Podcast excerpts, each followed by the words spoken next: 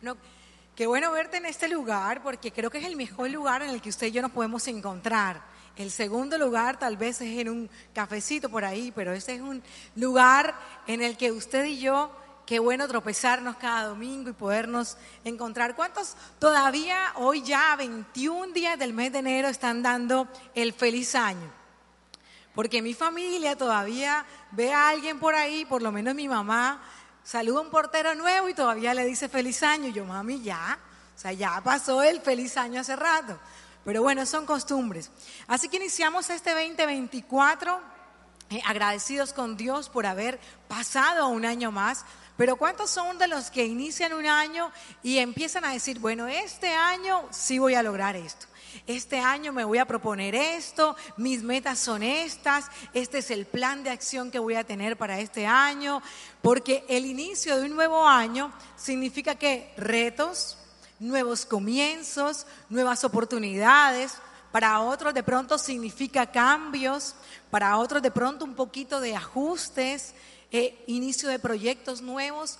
Y todo eso es normal y está bien. Y el próximo domingo vamos a hacer aquí el plan de todos nuestros sueños para el 2024.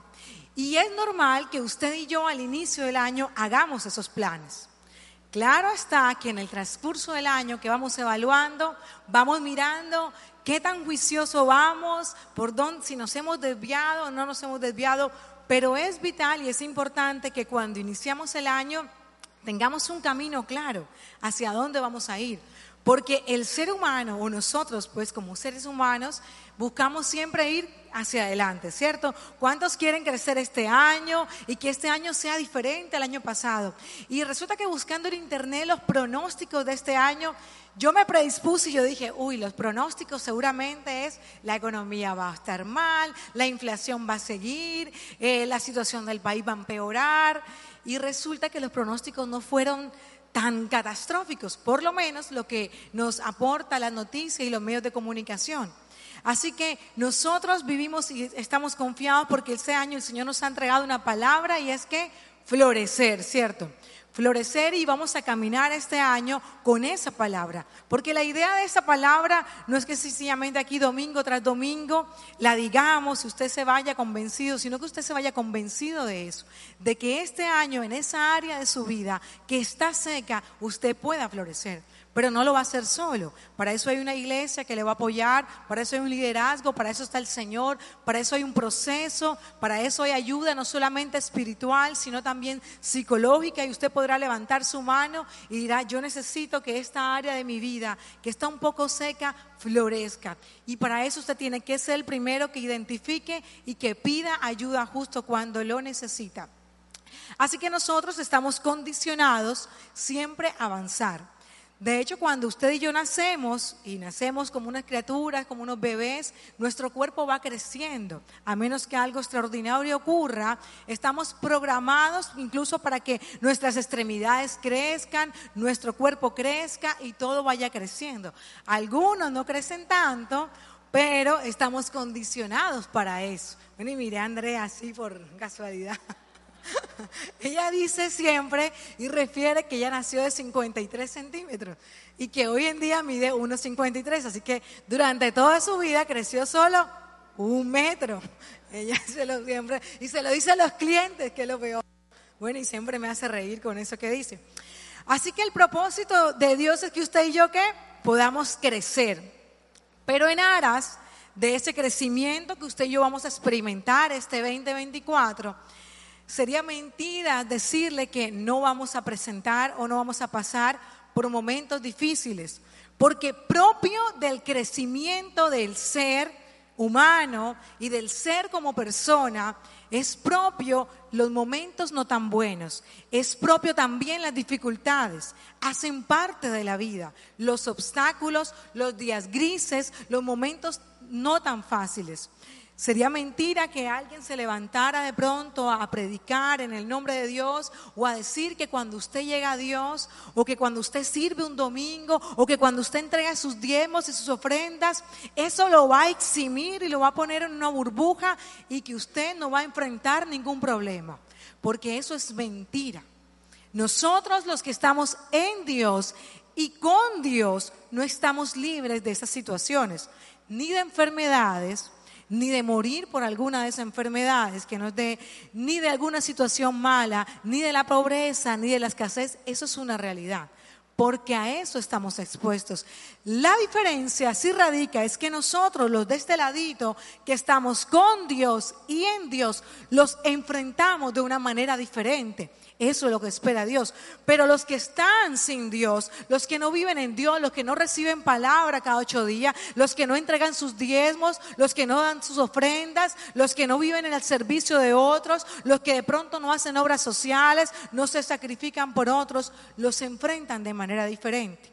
Porque nosotros si los enfrentamos, se espera por la palabra que ha recibido, por el conocimiento de Dios que hemos adquirido, que los enfrentemos de una manera diferente, porque los enfrentamos con esperanza, porque no significa los problemas, las dificultades, los momentos difíciles no son la vida misma. Nosotros tenemos que trabajar por una conciencia que cuando pasemos por esos momentos podamos entender que son parte de la vida, que son parte del proceso, que muchas veces no nos gusta claro está, pero que no son en sí mismo la vida, que no es la vida. Y por eso nosotros no nos podemos acostumbrar a estar todos los días de nuestra vida o de este año siempre o en problemas o en dificultades o con pesares, porque no es el plan de Dios para la vida. No es coherente que la Biblia a mí me diga que el propósito de Dios es que yo viva bien. Es que la voluntad de Dios, yo escuche la palabra que me dice que la voluntad de Dios es que buena, que la voluntad de Dios es agradable, que los planes de Dios para el hombre son de bienestar. No habría coherencia en que yo todos los domingos esté escuchando esa palabra, o en la semana, o cuando hago mi devocional, o en los grupos de vida, y que mi vida sea todo lo contrario a eso. Algo está pasando. Si mis días son un caos, no solamente con el tiempo, sino con la familia, sino con las finanzas, sino en las emociones, sino con los problemas, algo está afectando para que mi vida no viva acorde a esa palabra. Y no quiero decirte que con eso que, que, conoces a Dios y todo marcha color de rosa. No, no. Estoy diciendo que los problemas van a estar, pero usted y yo tenemos que tener y aprender a enfrentarlos y llevarlos de una manera diferente y a entender que son, tienen un principio, pero que también tienen un fin. Y que muchas veces ese fin lo vemos distante o no salimos de uno para enfrentar a otro pero no nos damos cuenta que quizás es por nosotros mismos. Y parte o lo útil de conocer es cuáles son esas dificultades a las que nos enfrentamos, es que nos ayudan a entender eso, que son temporadas o momentos de la vida, que no nos podemos acostumbrar a vivir la vida en conflicto o en problema o en malestar. Y también cuando yo soy consciente de eso, puedo, aparte de entender que es una temporada, Señor, yo estoy en esto, hoy lo vivo, pero sé que va a tener un fin, sé que el mañana va a ser diferente, puedo también aprender de cómo accionar un plan B para salir de esa situación que estoy viviendo. Así que quiero que me acompañes eh, a un fragmento de la Biblia, a un versículo y hablar de una mujer que el Señor nos entregó allí la historia a través del libro de Esther, de una mujer que se levantó un día y con determinación y sin temor pudo transformar y cambiar la historia de un pueblo. Y está en el libro de Esther, porque el propósito de Dios, y hoy quiero recordarte que durante todo este 2024 tú puedas tener claro y estar convencido que el propósito de Dios es que nosotros podamos avanzar y que el propósito de Dios es que a usted y a mí nos vaya bien en la vida. Lo que pasa es que muchas veces cuando evaluamos eso no nos va bien, pero no es porque Dios no quiera o porque la vida es injusta. Claro que es dura muchas veces, pero muchas veces es porque nosotros mismos somos ese tropiezo para que las cosas no nos salgan bien. Así que leamos un poquito acerca de Esther y te hablo un poquito acerca de este personaje. Esther fue una mujer judía que quedó huérfana a temprana edad. Y resulta que esta niña judía que queda huérfana es criada por un hombre llamado Mardoqueo. uno pensaría que esta mujer que, que nace sin posibilidades de pronto, porque si muchas veces tener a papá y a mamá no es suficiente, ahora imagínese sin que esté papá y mamá. Quedamos como a la merced de lo que alguien quiera hacer por nosotros. Y esta mujer queda huérfana a temprana edad y es criada por Mardoqueo. Y Mardoqueo la cría y resulta que esta mujer, siendo judía, llega a ocupar un lugar de prominencia durante, en el pueblo judío y se convierte en reina. Esta mujer huérfana, criada por Mardoqueo, llega a un lugar de privilegio y se convierte en reina. Y en aquel entonces esta mujer, eh, que ya es reina del pueblo, no del pueblo judío como tal, sino que esta mujer que ocupa el lugar oculta sus raíces porque los judíos no eran tan bien vistos. Así que esta mujer oculta sus raíces, su familia, Mardoqueo le ayuda y la prepara y se convierte en reina y llega a ser reina. Y se levanta en aquel entonces un príncipe llamado Amán. Y resulta que este príncipe dolido, frustrado y, enojado con el pueblo judío, se le ocurre una idea y dice, vamos a acabar con el pueblo judío. Vamos a quitar a esos judíos de en medio porque estorban a nuestra nación. Y, y, este príncipe dice, vamos, yo ofrezco, es más, yo ofrezco, le, le, dijo al rey, yo te ofrezco mi fortuna para que acabes con ese pueblo judío, porque, porque son de estorbo para nuestra nación y hace que se firme un edicto para acabar con el pueblo judío. Y Esther era judía, pero ella era reina, pero no podía revelar que era judía. Y Mardoqueo escucha que hay un plan para acabar con el pueblo judío y manda a un mensajero, porque no se podía relacionar mucho con Esther, no sabían que, que, Esther era huérfana y que era judía, y le dice, ve y dile a Esther que hay un plan para acabar y aniquilar a todo el pueblo judío. Y resulta que este mensajero le dice esto a Esther preocupado, dice, Mardoqueo tu pariente, algunos dicen que era primo, dicen que hay un plan para acabar con los judíos y matarlos a todos, que tú tienes que hacer algo, Esther, tú tienes que hacer algo. Y vamos a ver qué le contesta Esther en el, en el capítulo 4, del versículo 11 al 17. Todos los siervos del rey y el pueblo de las provincias del rey, saben que cualquier hombre o mujer que entra en el patio interior para ver al rey y sin ser llamado, una sola ley hay con respecto a él, ha de morir, salvo aquel a quien el rey extendiera el cetro de oro, el cual vivirá. Y dice Esther, le dice Esther a este mensajero, yo no he sido llamada para ver al rey en estos 30 días. Y dijeron esto a Mardoqueo las palabras de Esther.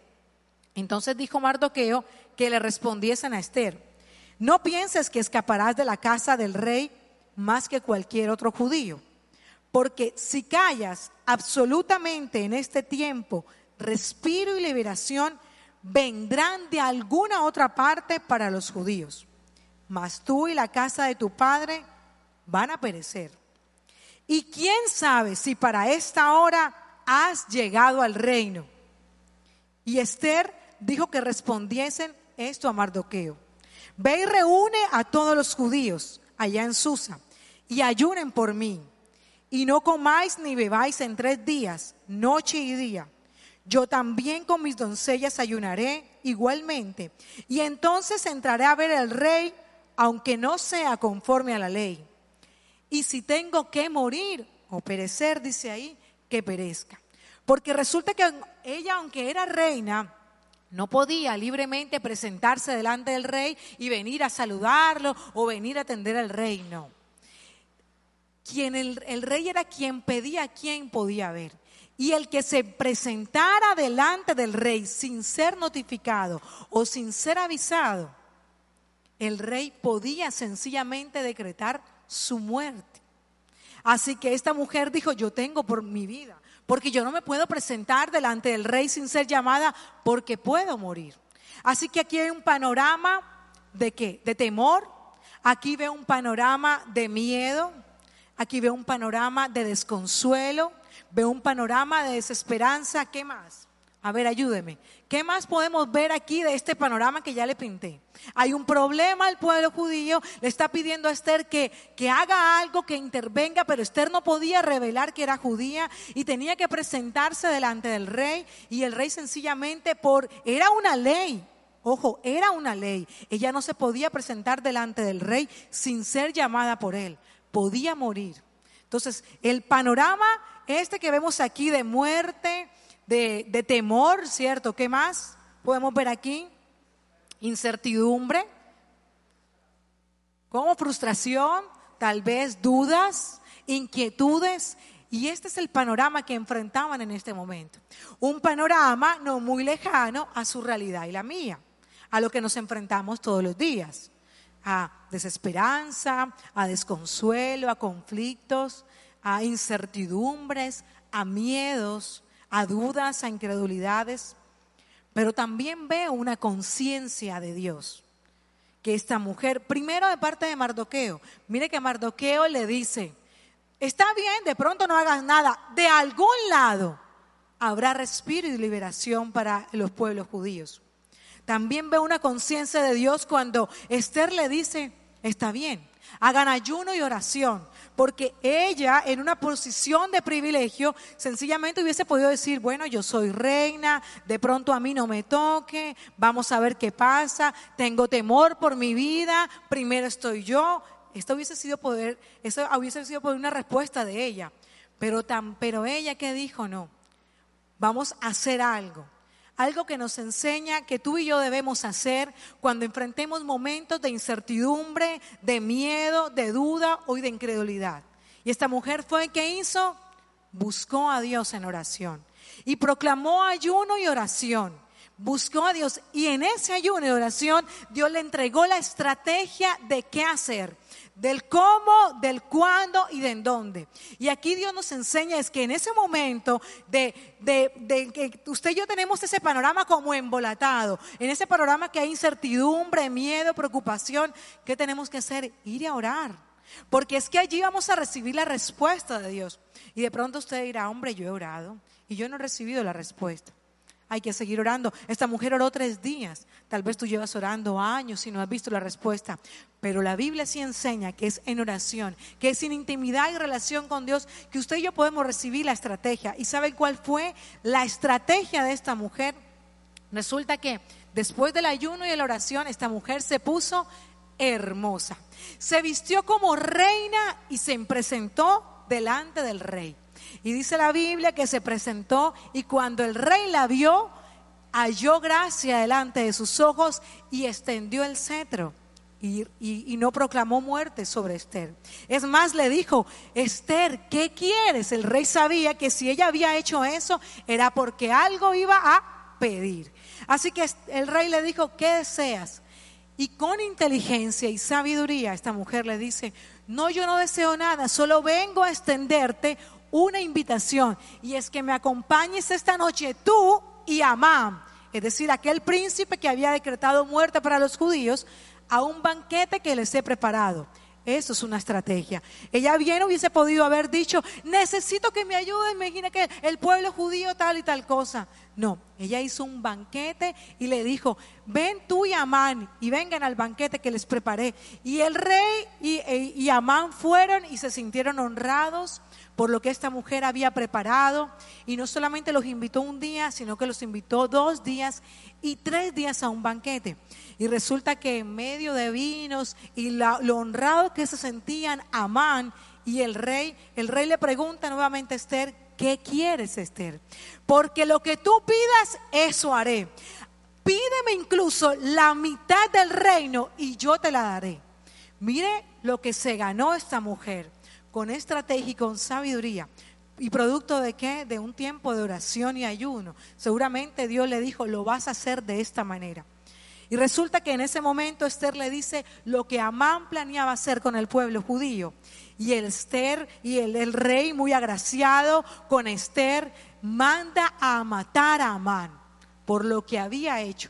Y Amán muere ahorcado en una horca había, que había preparado incluso para Mardoqueo y, de, y Amán murió. El rey lo mandó a matar. Y el rey le dijo a Esther, yo no puedo porque ese dicto ya está firmado. No puedo liberar al pueblo de ese, de ese ataque. Pero lo que sí puedo hacer, reina Esther, es que el pueblo se defienda. Y gracias a esto el pueblo se pudo defender y no murió. y no fueron acabados ni acribillados el pueblo judío. Y a partir de ahí empezaron a hacer una fiesta. Gracias a esta mujer que se levantó, que con estrategia, con dirección de Dios y sabiduría, logró cambiar el rumbo de una nación que estaba destinada a acabarse. Así que en medio de todo lo que usted y yo tenemos que hacer en la vida y todo lo que usted y yo tenemos que enfrentar, vamos a aprender de esta historia de esta mujer a que tenemos que vivir sin temor. Sí, porque es que el temor, las dudas y las inseguridades y el miedo a nosotros nos paraliza. Y vamos a leer un poquito qué significa temor o el significado del miedo y del temor.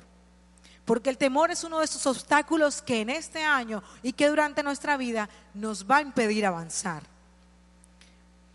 Definición de temor dice temblar, tener una sensación no placentera y desagradable causada por un sentimiento de peligro, repulsión o sentimiento que provoca huida. Leía que el temor se fundamenta en lo desconocido. Y le habla una persona que es bastante temerosa. Y leía un poco para entender por qué tenemos algunos temores que nos permiten avanzar en la vida. Y es que el temor se fundamenta en lo que no conocemos. ¿Cómo me va a ir con esto? ¿Qué va a pasar mañana? ¿Cómo resultará este negocio? ¿Qué, ¿Cómo me va a ir con esta persona? ¿Cómo me irá a ir si, si yo emprendo esto, si yo decido tomar esta decisión, si yo me relaciono de esta manera, si hago esto o hago aquello? Allí se fundamenta el temor y que obviamente se gestiona en la mente, pero como no sabemos lo que va a pasar, eso produce un sentimiento de miedo que produce repulsión, nos dice que hay peligro porque no sabemos qué va a pasar, que nos dice que, que huyamos de allí porque no sabemos qué puede venir. Y es que hay normal que usted y yo podamos sentir eso porque solemos estar rodeados de un panorama de desconfianza. Desconfianza los unos de los otros, desconfiamos de, la buena fe del otro, desconfiamos de nuestro gobierno, desconfiamos de las autoridades. Está el respeto que yo trabajaba en una entidad financiera y cuando usted le decía al cliente, ¿quiere un acompañamiento de la policía? No, no, no, no, no, no nunca, jamás. No, no, no, no, lo último, porque no se confía en las autoridades. Claro, hemos sido víctimas eh, de, de, peligros, hemos estado expuestos, nos han traicionado, hemos estado expuestos al dolor, a la traición. Así que no hay un panorama de confianza y es normal que usted y yo experimentemos temor en nuestros días. Antes... Eh, era normal o, uno solía ver que, que la esposa no confiaba mucho en el esposo, pero hoy en día tampoco la esposa confía en la esposa porque ya uno ve que las mujeres también tienen unos alcances igual que los hombres y no es que no es que, eran, otros tiempos y uno dice, "No, no, no, no, ya la mujer es igual o peor que el hombre", escucha uno por allí. Así que no hay un panorama de, de confianza. Pero curiosamente, la palabra dice, y si usted googlea, la palabra dice 365, hay veces, hay unos que dicen que son 366 veces que en la Biblia está escrito, no tengan miedo, no temáis. Pareciera que Dios durante 365 días de este año tuviera preparado para ti para mí, no tengan miedo, no tengan temor, porque yo soy Dios. 365 veces dice la Biblia, no tengan miedo. Casualidades o no, yo no sé. Pero hay un no tengan miedo, yo soy Dios. No tengan temor, yo aquí está tu Padre para nosotros, para cada uno de los días del año, en que un temor toque la puerta de nuestra mente y de nuestro corazón y que nos diga que no podemos avanzar o que no podemos continuar. Y lo segundo que tenemos que aprender, bueno, Esther tuvo temor, pero lo supo gestionar. No se quedó allí, este temor no la paralizó y temor por su vida. Y lo segundo que también podemos ver en esta historia es que esta mujer fue determinada. Y leamos un poquito el concepto de determinación. Léalo allí. Allí dice que determinación es qué. Ser determinado es qué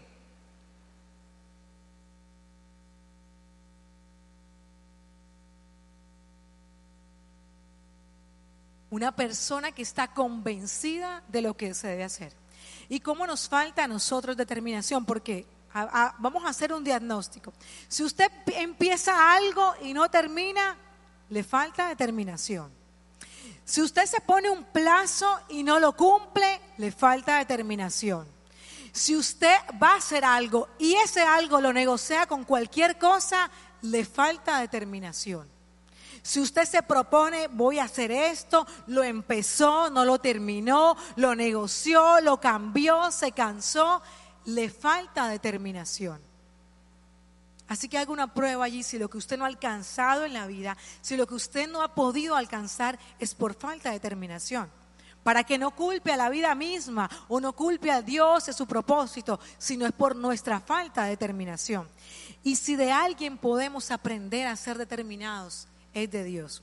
Y yo encontré un versículo en Salmo 135 que cuando lo leí, literalmente se me erizó la piel, porque es como si Dios me lo dijera. Y yo vi en este versículo una autoridad de Dios. Haga de cuenta que Dios se lo está diciendo a usted, que usted tiene a Dios de frente allí y el Señor en Salmo 135 y lo va a leer conmigo, pero léalo en voz así como de trueno para que usted sienta la autoridad que tiene esa, palabra, porque esa palabra tiene una autoridad y está hablando de Dios. Así que vamos a leerla. Salmo 135, 6 que dice, todo lo que Jehová quiere, lo hace en los cielos y en la tierra, en los mares y en todos los abismos. Todo lo que yo quiero, dice Dios, lo hago. Todo lo que yo quiero, lo hago. Y ese es el Dios que usted y yo tenemos, que hace todo lo que quiere. En otras versiones dice, todo lo que el Señor quiere puede hacerlo. Dios puede, porque es Dios. Así que Jesús nos modela un hombre, un ser humano determinado, porque aún en medio del dolor, porque aún en medio de experimentar físicamente dolor, pudiendo como ser humano rechazar a lo que había sido llamado, Él se determinó a ir. Aún en medio del temor, del miedo y de la agonía de su cuerpo, Él se determinó a ir. Así que usted y yo tenemos que aprender a ser determinados. Porque para lograr algo en este 2024 y todo lo que hemos planeado hacer para este año y que no se quede en simple un cartel o un dibujo o en simple planes o proyectos o deseos y para que ese 31 de diciembre usted diga lo cumplí y lo hice y levante sus manos y le dé gracias a Dios por lo que Él permitió, pero por lo que también usted hizo. Porque la Biblia dice que la mano diligente, es decir, que la mano que trabaja prospera. Pero dice que la mano del perezoso, del flojo, de que se queda con deseos, con el que, ay, yo quise, ay, yo quisiera, ay, si yo tuviera, ay, si yo pudiera, desea y nada alcanza. Desea y nada alcanza. Porque le faltó qué? Diligencia. Le faltó diligencia. Así que este año usted se va a determinar a hacer lo que Dios ha dicho que usted va a hacer y a, y a determinar hacer eso que usted tanto ha deseado hacer. Porque es propósito de Dios que a usted y a mí nos vaya bien, que usted y yo podamos estar en bienestar. Pero dentro de esa determinación, quiero enseñarte algo más, que listo, bueno, quitamos fuera los temores con la ayuda de Dios. Eh, somos determinados, trabajamos en nuestro ser para poder ser determinados, para poder cumplir con eso que, que, tenemos que cumplir. Porque si tal vez usted hace un recuento hacia atrás, usted dirá, bueno, no logré esto y lo solemos hacer en diciembre, no logré esto, no cumplí con esto, esto no se dio en mi vida y de pronto eso puede traer dolor, pesar, frustración, angustia, pero lo bueno es que en Dios esas temporadas o esos ciclos y cierres de año no son tan así.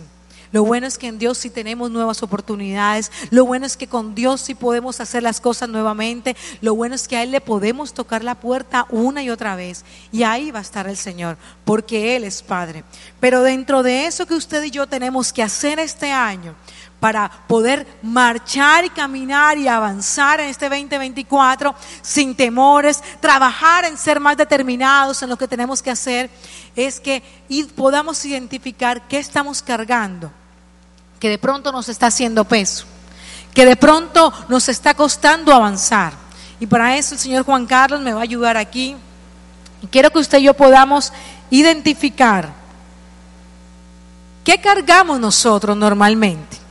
Usted me va a decir qué cargamos. ¿Con qué cargamos en la vida usted y yo? A ver, los quiero escuchar.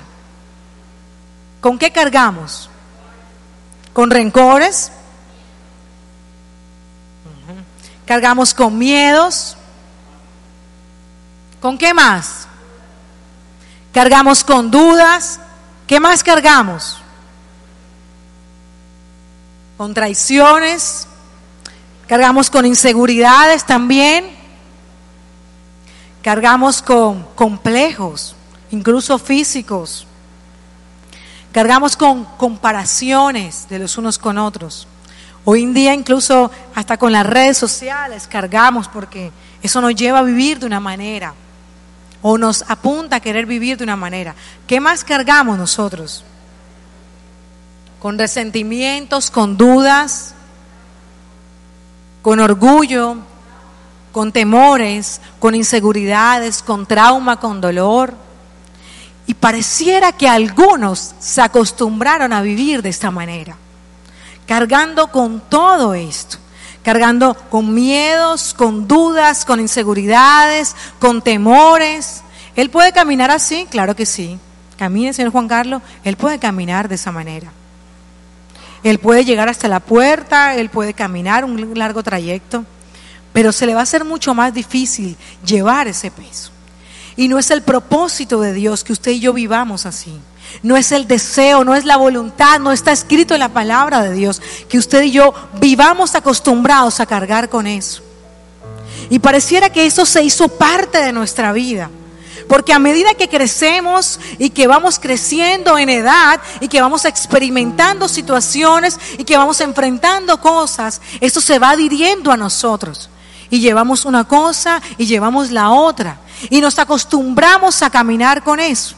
Porque el mundo nos exige un ritmo pesado y diferente. Entonces usted no ha terminado de sanar lo que le produjo ese dolor y ya tiene que enfrentar otra situación difícil. Entonces usted no ha terminado de levantarse esa situación y ya se le vino otra encima. Entonces usted está trabajando y trabajando y cuando logró obtener lo que quería, no lo pudiste disfrutar porque te enfermaste, porque la familia se perdió o porque ya no tuviste fuerzas para hacerlo. O peor aún porque vino otro proyecto y no pudiste disfrutar el que ya alcanzaste porque se vino otro proyecto encima.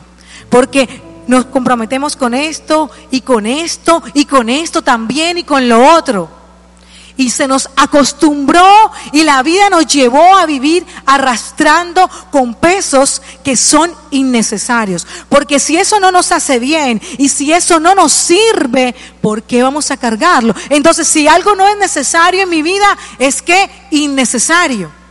Y nos acostumbramos a vivir de esa manera hacerlo parte de mí. Entonces yo hago parte de mí la amargura, el dolor, la rabia con el otro, la tristeza, la decepción, el, fastidio con la vida, el problema y nos acostumbramos a vivir una vida difícil y caótica. Y hago parte de mí la deuda, porque si no me endeudo no puedo alcanzar nada. Y hago parte de mí la soledad, la decepción y todo lo que usted le quiera meter a ese saco. Lo hago parte de mi vida y me acostumbro a caminar así. Y lo peor es que cuando usted camina así, su generación, para los que tienen hijos, van a cargar también con eso. Porque si usted no se libera de todo eso, si usted no se hace libre de ese peso innecesario, los que vienen detrás de usted también van a venir con el peso que usted les dejó y con el peso que ellos mismos van a cargar. Y no es el propósito de Dios que usted viva así de cargado con nada, ni con deudas, ni con estrés, ni con escasez, ni con dolor, ni con trauma, ni con problemas, ni que salga de una para meterse en otra. No. Y si usted revisa hoy su día y está viviendo de esa manera, pida ayuda. Porque algo no está funcionando bien. Llámese algún problema interno, llámese una falta de dirección y necesita ayuda. Y no solamente espiritual, también psicológica de pronto. Así que si usted está viviendo con ese panorama, enredado y complicado con todo en la vida, usted tiene que levantar su mano y para eso está en una iglesia de sana doctrina y decir yo necesito que me ayuden, yo necesito ayuda porque yo llevo cargando eso tiempo y ya no lo quiero seguir cargando. De pronto no va a decir ya no puedo más, porque como está tan habituado a andar así, se acostumbró y sacó fuerzas para andar de esa manera y ya de pronto puede caminar y hasta puede correr lleno de esas cargas. Pero no es el propósito de Dios que usted camine así. No es el deseo de Dios. Sería incoherente decir que Dios quiere que su vida luzca de esa manera y que Él me diga también en otro versículo que la voluntad de Dios para mí es buena, que su propósito para mí es bien, que Él quiere que, que a mí me vaya bien, que su voluntad ha dicho que para mí son pensamientos de bien sería incoherente. Y usted y yo no tenemos un Dios que maneja y trabaja con la incoherencia. Que es un Dios que ha dicho que eres que él es tu padre y que como padre quiere que te vaya bien. Que si él siendo padre, si tú sabes siendo padre tienes buenas cosas para tus hijos, ahora cuánto más es él. Entonces no sería incoherente vivir de esa manera y escuchar por allá en otro versículo bíblico que Dios tiene buenos planes y buenas cosas para nosotros. Sería incoherente. Y ese no es el Dios que usted y yo tenemos. Eclesiastés 7:8 dice, mejor es el fin del negocio que su principio. Mejor es el fin del negocio que su principio. Es decir, que mejor. Usted y yo tenemos ya un final garantizado, por decirlo así aquellos que mueran y partan de esta vida con el Señor, hay una promesa. Mejor es el fin que su principio. Claro que sí, usted y yo vamos a disfrutar de eso. Pero en esta vida, en la tierra, el Señor a usted y a mí nos entregó promesas. Y nos entregó una vida en administración para vivirla y vivirla bien. Y si hasta este año o hasta lo que va del año pero usted viene arrastrando con un modelo de vida así, cargado, con un modelo de vida que no es bíblico, con un modelo de vida así como lo usa el señor Juan Carlos en este momento, con un modelo de vida que seguramente si él camina lo va a hacer tropezar y caer, con un modelo de vida así como enredado. Es tiempo de que usted pueda identificar qué es lo que hoy le está pesando y pueda deshacerse de eso y poder buscar a Dios y decir, yo no quiero caminar como yo quiero, yo quiero caminar como tú quieres que yo camine. Y para eso y para enfrentar eso, el Señor aquí nos, nos trae palabra, porque es que no es eh, que, que hoy yo lo diga o que mañana se pare otro a decirlo, o que usted lo escuche en internet, o que vea un post y lo... Gracias, Señor. Es palabra de Dios. Porque leía una frase que me hizo pensar mucho y decía, la carrera de la vida no es de velocidad, sino de resistencia. La carrera de la vida no es de velocidad. Cuando yo me comparo con la vida del otro, ay, pero él a esta edad ya alcanzó, ya logró, ¿y yo qué? Eso trae pesares y trae dolor y trae frustración. Pero me gustó mucho esta frase. La carrera de la vida no es de velocidad, sino es de resistencia. Y vaya que sí hay que resistir en esta vida. Claro, porque, porque sí somos golpeados. Claro, porque sí duele. Porque somos seres humanos. Porque vamos a pasar por momentos difíciles y de pronto no nos va a ir tan bien. Pero se trata de resistir porque la única oportunidad de vida en esta tierra que usted y yo tenemos es esta que estamos viviendo. No hay reencarnación en este planeta Tierra. No tenemos una, cuando yo muera y, nazca otra vez, entonces voy a querer ser esto y ahora sí lo voy a hacer diferente. No, no hay más posibilidades de vida. Y claro que toca resistir, porque no es tan bueno el panorama muchas veces, porque no es tan fácil. Claro que toca resistir. Pero no vamos a resistir igual estando con Dios y agarrados de Dios que estando sin Él.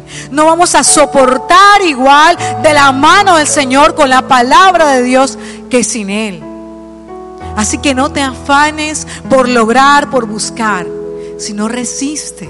Y con ese resiste no es que te conformes, ni te habitúes, ni que aguantes. No es una invitación al aguante. Aguanta, aguanta. No, no, no. Porque ese falso aguante es el que nos ha hecho acostumbrar a vivir de una forma que Dios quiere que no vivamos. Y Dios no nos quiere que usted y yo vivamos ni en escasez, ni en pobreza, ni dolor tras dolor.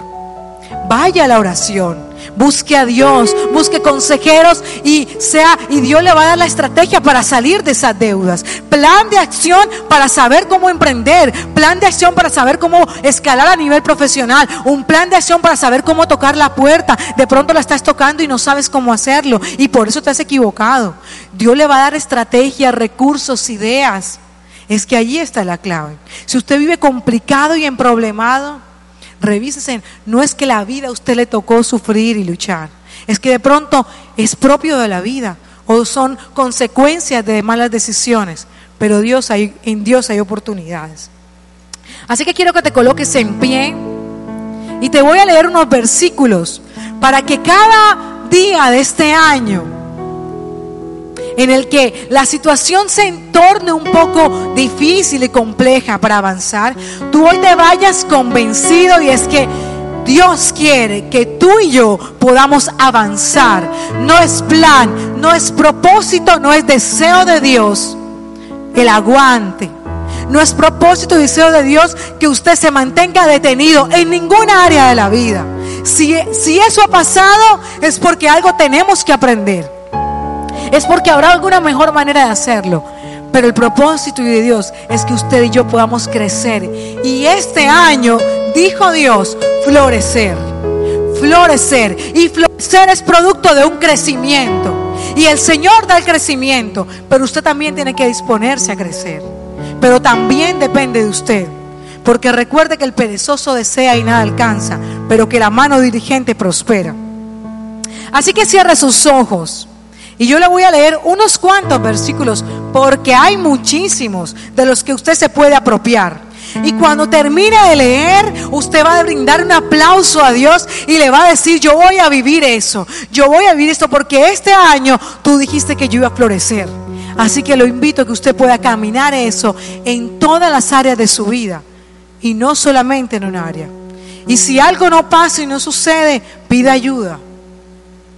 Génesis 28, 15 dice, yo estoy contigo, yo voy a cuidarte donde quiera que vayas, no voy a abandonarte sin cumplir lo que yo te he prometido.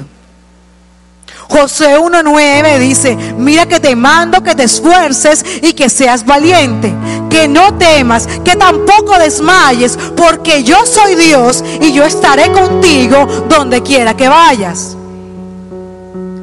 Salmos 27, 13 dice, hubiera yo desmayado.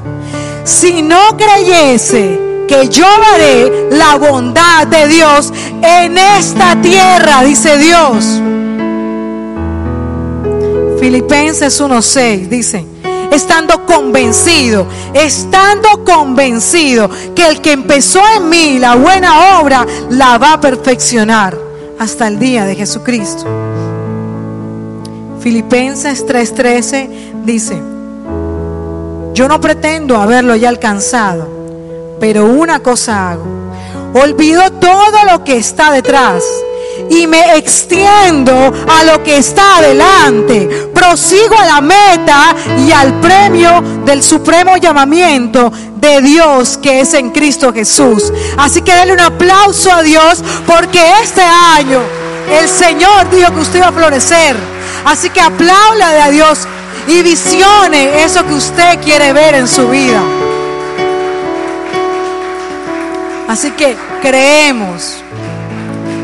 Señor, creemos en esta casa, Dios, creemos, Señor, y nos vamos a convencer con nuestro pensamiento, Señor. Dígale a Dios, yo me voy a convencer que lo que tú dijiste de mí, eso haré. Yo me voy a convencer que este año, en mi área laboral, en mi área financiera, en mi área personal, en mi área sentimental, en mi vida familiar, yo voy a florecer, Señor.